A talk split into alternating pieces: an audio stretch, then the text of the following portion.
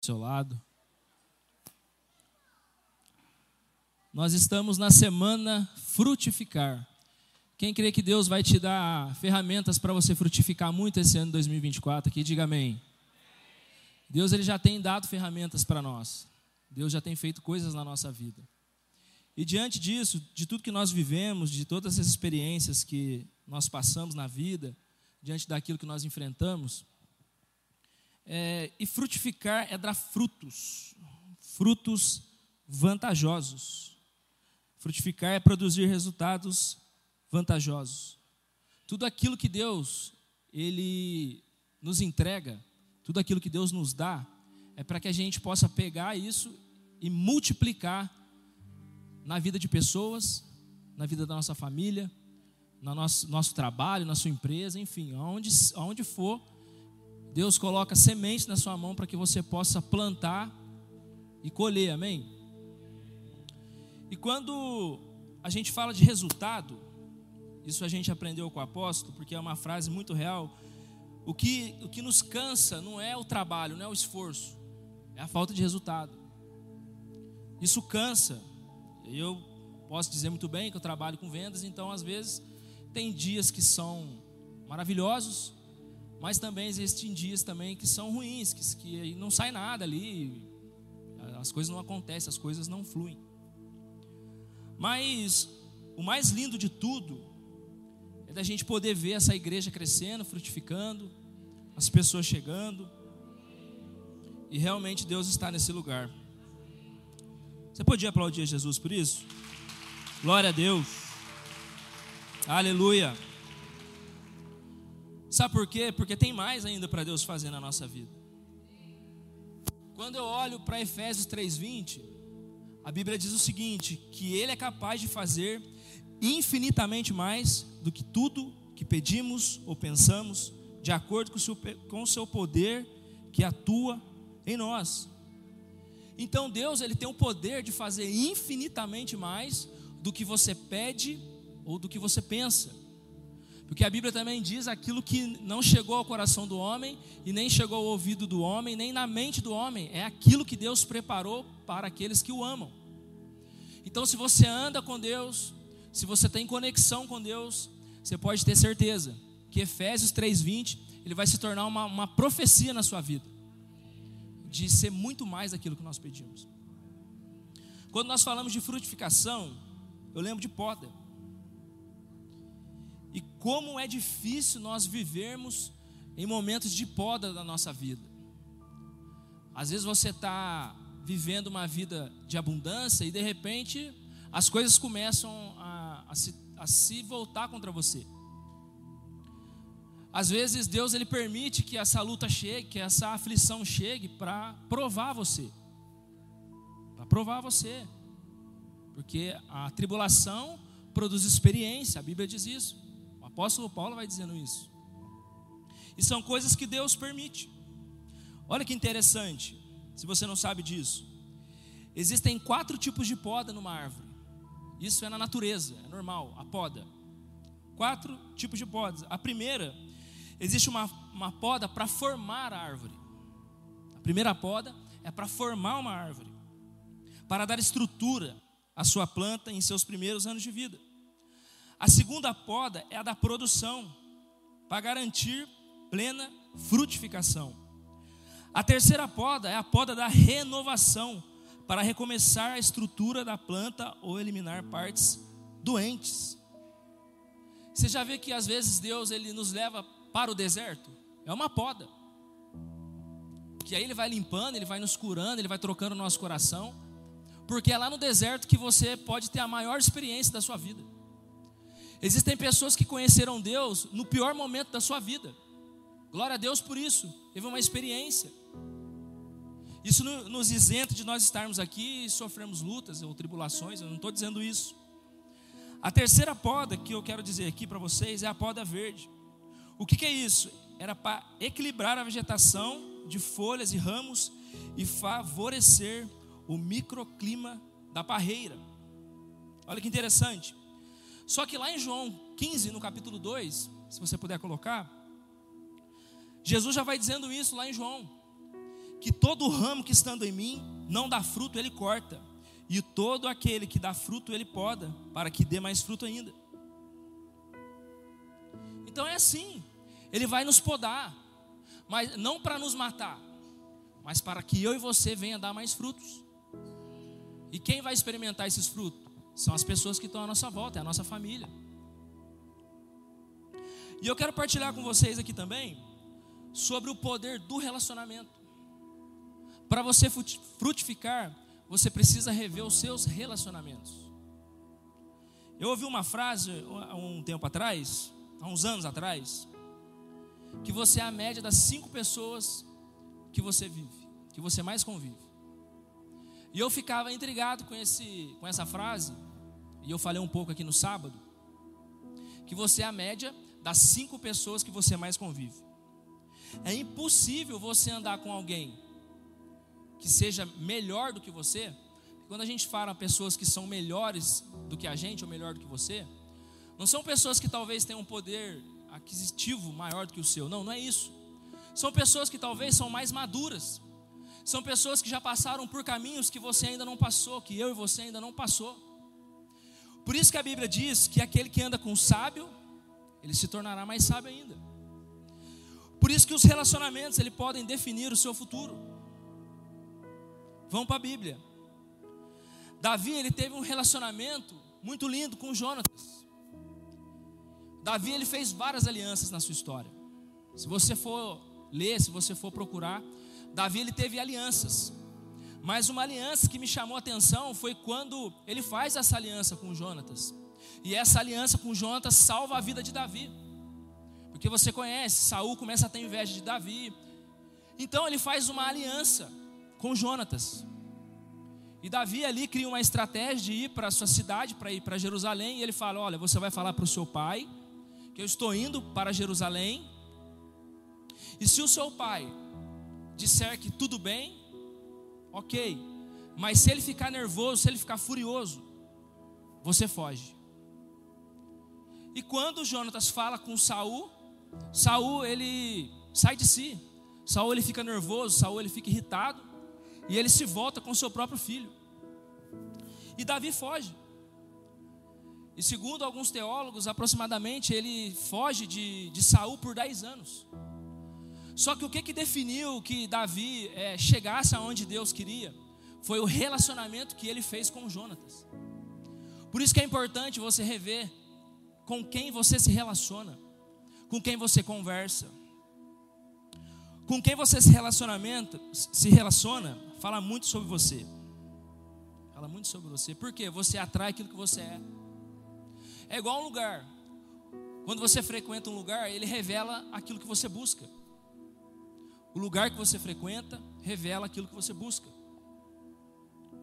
E quando nós falamos de relacionamento, ele tem o poder de influenciar ou de ser influenciado.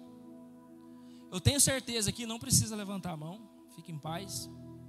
Que você só torce por esse time que você torce hoje porque alguém te influenciou. Ou foi seu pai, ou foi seu amigo, ou foi seu tio.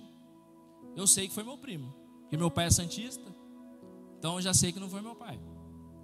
Mas foi meu primo que me influenciou. E a gente tem aprendido algo que o que nós estamos fazendo precisa ser intencional. E os nossos relacionamentos, eles precisam ser intencionais. Mas não é intencional por interesse, mas sim intencional por propósito. É propósito. É igual você frequentar um lugar. Agora você vai dizer para mim que você frequenta aquele lugar porque você acordou cedo de manhã e falou assim: "Ah, eu vou conhecer aquele lugar". Não, normalmente alguém fala para você. Normalmente alguém fala para você daquilo que você vê. Às vezes você vê um filme bacana, você vê lá na Netflix, aí você indica para alguém: olha, você já viu essa série? Você já viu esse filme?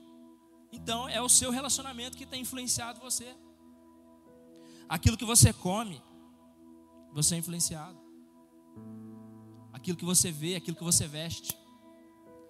Eu lembro alguns anos atrás, quando eu casei, eu vi a galera com a com a calça dobrada, assim, igual eu estou aqui. Falei, que bacana, né? E eu fui em São José, Para você que não é casado, vou te dar uma dica. Vai lá em São José, no shopping, tem um terno muito bacana, da marca Zara. E eu fui nessa loja. E aí eu cheguei lá, vi os meninos atendendo tudo com a calça dobrada. Aí eu pensei, nossa, mas na igreja está todo mundo usando. Eu perguntei para ele, nossa, isso aí é moda? Ele falou, não, isso aí já faz uns cinco anos que a gente usa. Então, tudo que nós fazemos, nós somos influenciados por alguém. Por isso que você precisa rever os seus relacionamentos. Você é influenciado por aquilo que você come, já disse aqui. Seus relacionamentos envolvem conversas, palavras de intimidade e influência no seu modo de viver.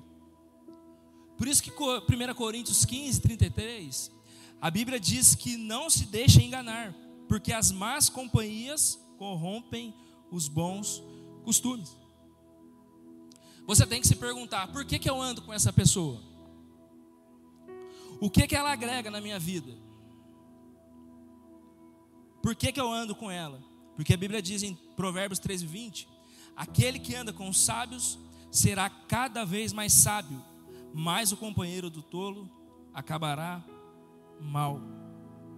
Reveja os seus relacionamentos para que o ano 2024 seja um ano de frutificação na sua vida, passa por relacionamentos. Amós 3,3 diz: Duas pessoas andarão juntas se ambas não tiverem de acordo.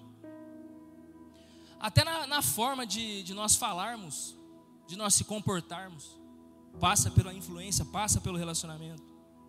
Lá em Mateus, no capítulo 28, no capítulo 26, no versículo 69, conta essa passagem de Pedro. E diz assim: Pedro estava sentado no pátio, e uma criada se aproximando dele disse-lhe: Você também estava com Jesus, o Galileu. Mas ele o negou diante de todos, dizendo: Não, nem sei do que você está falando. Depois saiu em direção à porta, onde outra criada o viu e disse o que estavam com ele ali. Este homem estava com Jesus, o Nazareno. E ele, jurando, o negou outra vez: Não, não conheço esse homem. Pouco tempo depois, os que estavam por ali achegaram a Pedro e disseram: Certamente, você é um deles, porque o seu modo de falar o denuncia. Isso é uma passagem de Pedro. Então é algo que a gente deve guardar no nosso coração e com carinho das pessoas que envolvem a nossa vida. Relacionamento é sobre pessoas. A nossa vida, ela é feita de pessoas. E você precisa aprender a lidar com elas. Por que, que eu falo isso? Lá em casa, eu tenho uma, uma esposa que ela é fleumática. Então é um temperamento totalmente diferente do meu. Então o fleumático ele tem as suas peculiaridades. O fleumático é uma pessoa mais reservada. Fleumático é uma pessoa que não gosta de contenda, uma pessoa que é pacificadora, uma pessoa tranquila. Uma pessoa que ela gosta de, exemplo, se você chamar ela para sair, vamos supor que eu no sábado eu acordo de manhã e falo, Renato, vamos em tal lugar? Ela fala, não, não é assim. Você tem que me avisar o que, que eu vou fazer para me programar. Então, por isso que é bom você entender os, os tipos de temperamento. Você vai se dar melhor. Você sabe que o fleumático ele traz um equilíbrio para nós de, de, muitas coisas. E lá em casa eu falo para Renato: Nossa, Renato, lá na empresa aconteceu um problema lá, pegaram a minha venda, isso e aquilo. Ela, não, isso é normal. Renata, mas não é assim, Renata. Renata, agora em janeiro é, aumentou isso, aumentou aquilo. Não, não, calma que vai dar certo. Não, vai dar certo. Vai dar tudo certo. Uma pessoa do temperamento fleumático não gosta de novidades, é muito disciplinada, tem uma propensão para a ordem e para a limpeza, e quando é encarregada de uma tarefa, executa de maneira exata. Talvez você está me perguntando por que, que eu estou falando de temperamento, porque é assim. A gente lida com diversas pessoas de temperamentos diferentes. Então, se você não procura entender e ler um pouco, leia sobre isso. Leia sobre os temperamentos. Segundo aqui, para sua vida frutificar em 2024, cuide do seu coração. Provérbios 4, 23 diz assim: acima de tudo, o que nós devemos guardar o coração, porque dele depende toda a nossa vida. O terceiro aqui, nós temos que saber lidar com os processos, porque nada é do dia para a noite. Ontem um apóstolo falou aqui sobre isso. E nós vemos aqui a história de Davi, onde Davi foge por 10 anos de Saul. Eu falei isso no início da mensagem. E Davi ficou 18 anos esperando até que ele chegasse ao reinado. Você sabe que existem coisas na nossa vida que passa pelo tempo, promessas, propósitos. Cuidado para que você não fique olhando para trás e dizendo que o seu passado é melhor do que hoje.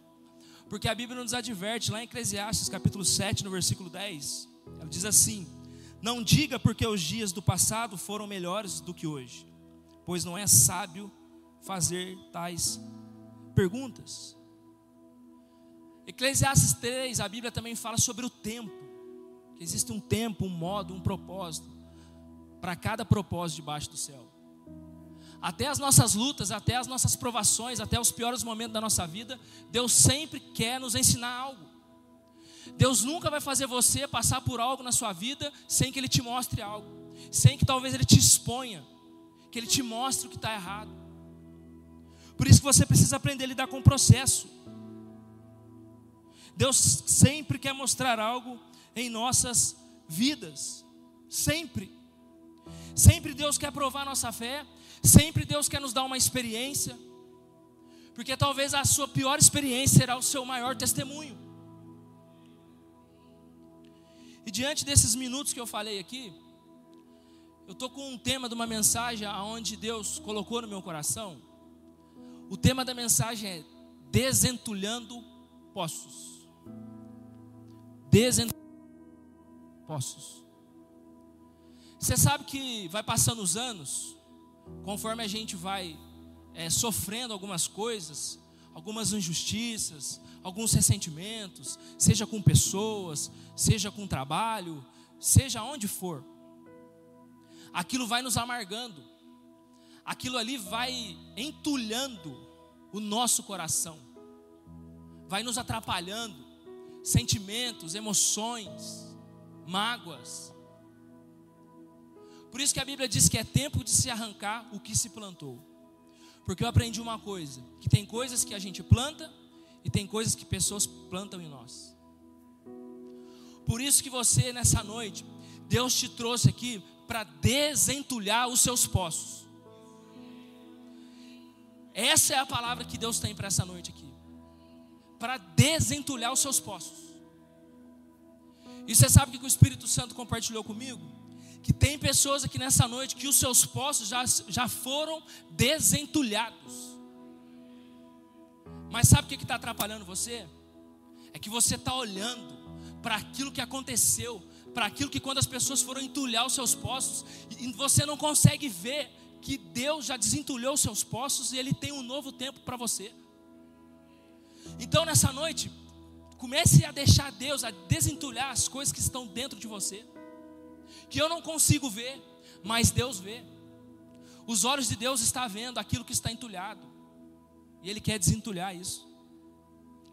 A Bíblia, ela conta uma história muito linda. A Bíblia fala de Isaac. Isaac, vocês conhecem, era filho de Abraão, era conhecido como o filho da promessa. O nome Isaac significa ele ri, ele rirá. A Bíblia vai contar a história dele lá em Gênesis, no capítulo 26, a partir do verso 1. A Bíblia diz que havia fome naquela terra no, no tempo de Abraão. E esse texto é muito conhecido. Só que a Bíblia diz que a fome a Bíblia diz que Isaac foi para Gerar, onde Abimeleque era rei dos filisteus, lá em Gênesis capítulo 26, verso 1. No, no versículo número 2, a Bíblia diz que o Senhor apareceu a Isaac e disse-lhe: Não desça ao Egito, procure estabelecer-se na terra que eu lhe indicar. Permaneça nessa terra mais um pouco, e eu estarei com você e o abençoarei. porque a você e a seus descendentes darei todas essas terras, conforme juramento ao seu pai Abraão. Tornarei seus descendentes numerosos como as estrelas do céu, e lhe darei todas essas terras por meio da sua descendência. Todos os povos da terra serão abençoados, porque Abraão me obedeceu e guardou os meus preceitos, meus mandamentos e meus decretos e minhas leis. Assim ficou Isaac em Gerar. Era comum as pessoas daquele tempo, quando havia um tempo de crise ou um tempo de fome, essas pessoas irem para o Egito, porque era uma terra onde era um, era um povo próspero, onde era uma potência daquela época. Então, normalmente, as pessoas desciam para o Egito. E aqui eu faço um parênteses. Se Deus estava falando para Isaac descer para o Egito, é porque Isaac já estava a caminho do Egito. E aqui Isaac ele decide obedecer à voz de Deus. Aqui Isaac decide ficar com a voz de Deus e deixar tudo para trás aquilo que estava acontecendo. E eu fico imaginando, será que ao lado de Isaac, as pessoas que estavam à sua volta, será que eles não estavam falando para Isaac, Isaac, você vai morrer nessa terra? Essa terra tem fome, essa terra tem seca. Você está maluco, cara? Vamos sair daí, vamos descer para o Egito. Era mais ou menos assim. E eu tenho certeza que pessoas foram deixando Isaac para trás. Pessoas que talvez não acreditavam mais naquilo que Isaac estava falando. Só que Isaac decide permanecer na, na terra que Deus o mandou ficar. Só que com o tempo a palavra de Deus ela começa a se cumprir na vida de Isaac. Porque é normal a gente começar a ouvir as pessoas, é normal as emoções aflorar na nossa vida diante daquilo que nós estamos passando, diante das dificuldades, diante dos medos. Mas está aqui um ensinamento poderoso. Aquilo que pode ser óbvio para você, para Deus não. Talvez para Isaac era mais fácil de descer para o Egito e ir lá buscar comida, porque o povo já ia para lá. Mas Isaac decide obedecer à voz de Deus, e no versículo 12, a história da sua vida começa a ter uma mudança. Gênesis capítulo 26, verso 12. Isaac formou lavoura naquela terra, e no mesmo ano colheu a cem por um, porque o Senhor o abençoou. O homem enriqueceu, e a sua riqueza começou a aumentar, até que ficou muito rico. Queridos, ele cresceu aonde ninguém cresceu. O que eu quero dizer para você é que não tem a ver com lugar, tem a ver com quem está com você. Porque eu ouvi uma frase: não importa onde você está, mas com quem você está. Então permaneça em Deus, per permaneça acreditando nas promessas que Deus fez sobre a sua vida, porque o maior perigo de Isaac era esquecer quem realmente ele era. Por quê? Porque a situação era complicada. Porque a situação era difícil. Eu não sei você, no seu momento que você atravessa hoje, mas não se esqueça e se lembre-se que você tem uma promessa, que Deus tem algo para fazer em você ainda. Então decida ficar com a voz de Deus. Não importa se está sendo difícil, se está sendo complicado. Isaac lembrou: eu tenho uma promessa. Você podia aplaudir Jesus por isso? Porque você tem uma promessa. E ela vai se cumprir. Ela vai se cumprir. A Bíblia diz que ele crescia, que os filisteus começavam a invejar. Que ele começou a trazer ciúmes e inveja naqueles pastores ali, naquelas pessoas que estavam à sua volta. Versículo 14. Possuía tantos rebanhos e servos que os filisteus o invejavam. E esses taparam todos os esposos que os servos de Abraão, pai de Isaac, tinha cavado na sua época, enchendo-os de terra. Versículo 16, a Bíblia diz que o rei ali, Abimeleque, disse assim: Isaac, sai dessa terra, porque você é muito poderoso, você está crescendo muito, você está nos atrapalhando. Então Isaac passa aqui no momento de expulsão, de rejeição, de que ele estava crescendo, de que as coisas estavam fluindo, mas de repente a sua vida parece virar de ponta cabeça. Parece que aquilo que Deus estava falando era algo apenas momentâneo. Eu não sei se você já experimentou isso, que parece que tudo que você faz dá errado, que tudo que as pessoas fazem parece que é para entulhar os seus poços, que é para te atrapalhar. Só que Isaac ele se muda de lá e ele vai se acampar no vale de Gerar. E aqui está o primeiro problema. No vale não tem água. No vale não tem vida. E como que um cara é expulso de um lugar onde está crescendo para sair para ir para um vale?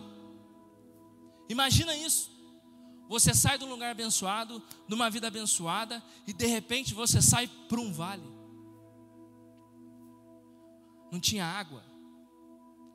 E segundo alguns médicos e algumas nutricionistas, uma pessoa ela pode ficar até umas duas semanas sem comer.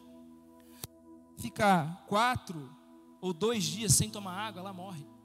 Então Isaac ele vai dali com aquilo que ele tinha, com suas riquezas, com seus bens, com seus gados, mas não tinha água. Só que em nenhum momento você vê Isaac questionar a Deus, você vê em nenhum momento Isaac pedir prova com Deus? Não. Ele simplesmente vai expulso de um lugar, ele vai se acampar no vale de Gerar. E ali, a Bíblia diz no versículo 18, no capítulo 26, a Bíblia diz que Isaac reabriu os poços cavados no tempo do pai Abraão. Ali, os poços começaram a ser desentulhados. Mas os poços só começaram a ser desentulhados porque Isaac não parou de acreditar naquilo que foi liberado ao seu respeito. Por isso que Deus te trouxe aqui para desentulhar os seus poços. O poço do medo, o poço talvez ministerial, o poço talvez da sua área emocional. É isso que Deus quer fazer, querido. Desentulhar os seus poços para que você possa viver o ano da frutificação. A Bíblia diz que os pastores de Gerar discutiram com ele, dizendo: A água é nossa. Por isso Isaac deu ao poço o nome de Eseque, porque discutiram por causa dele. E a Bíblia diz que Isaac continua cavando, seus servos continuam cavando, e cava o segundo poço. Mas eles também discutiram com ele, por isso chamou de Sitna. Então os poços da vida de Isaac estavam sendo entulhados. Talvez aquilo que Deus falava ao seu respeito começou a ter uma dúvida, porque o tempo começava a se passar, os meses começavam a se passar, e Isaac desentulhava os poços, mas ali gerava uma briga, gerava uma contenda. Só que tem um terceiro poço, onde que Isaac se mudou dali e cavou outro poço, e ninguém discutiu por causa dele, e deu o nome Reobote. Que, que eu estou dizendo para vocês nessa noite? Que Deus tem um Reobote para mim e para você. Porque Reobote significa na terra que nós vamos crescer. Então, meu amado, não importa o posto que você está, aquilo que Deus tem com você vai acontecer. Seja onde for, meu amado. Fique tranquilo. Aquilo que é seu ninguém vai roubar. Isaac diz assim: agora o Senhor nos abriu espaço e prosperaremos na terra. Ele prosperou, queridos. Reobote significa lugar amplo. Reobote significa lugar de crescimento.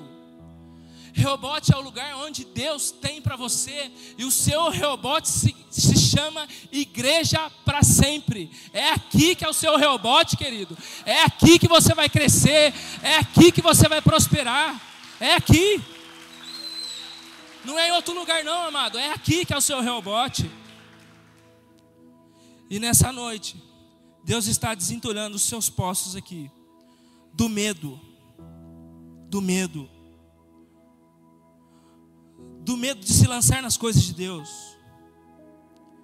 Deus fala com Isaac novamente lá em Gênesis capítulo 26, no verso 23. E diz assim: Dali Isaac foi para Berseba e naquela noite o Senhor lhe apareceu e lhe disse-lhe: Eu sou o Deus do seu pai, Deus de Abraão. Não temas, porque eu estou com você, e eu o abençoarei e multiplicarei os seus descendentes por amor ao meu servo Abraão. O que, que era isso? Isaac talvez começava a dar lugar para o medo, para a dúvida. Por isso que Deus disse: Não temas. Deus quer desentulhar postos da sua área sentimental. Talvez você tenha receio de se relacionar com pessoas por causa das suas experiências amargas. Deus vai desentulhar postos daqui de pessoas na área profissional. Pessoas que não sabem é, ficar no emprego. Pessoas que não, não, não conseguem fixar no emprego, não conseguem ter raiz. Pessoas que não sabem o que estudar, o que fazer. Deus está desentulhando postos aqui da incredulidade porque está roubando a sua fé. Deus está desentulhando postos de pessoas aqui da área financeira. Deus vai te dar sabedoria para lidar nessa área. E Deus está desentulhando sonhos. Deus está desentulhando sonhos que você já nem acredita mais. Eu queria que você se colocasse de pé nessa noite. Desentulhar significa remover o entulho. Desentulhar significa tirar de lugar. Desentulhar significa o que está em excessivo, em arrumar. Ei, preste atenção em algumas coisas aqui que eu quero que você preste atenção. Isaac também prosperou porque ele obedeceu a voz de Deus.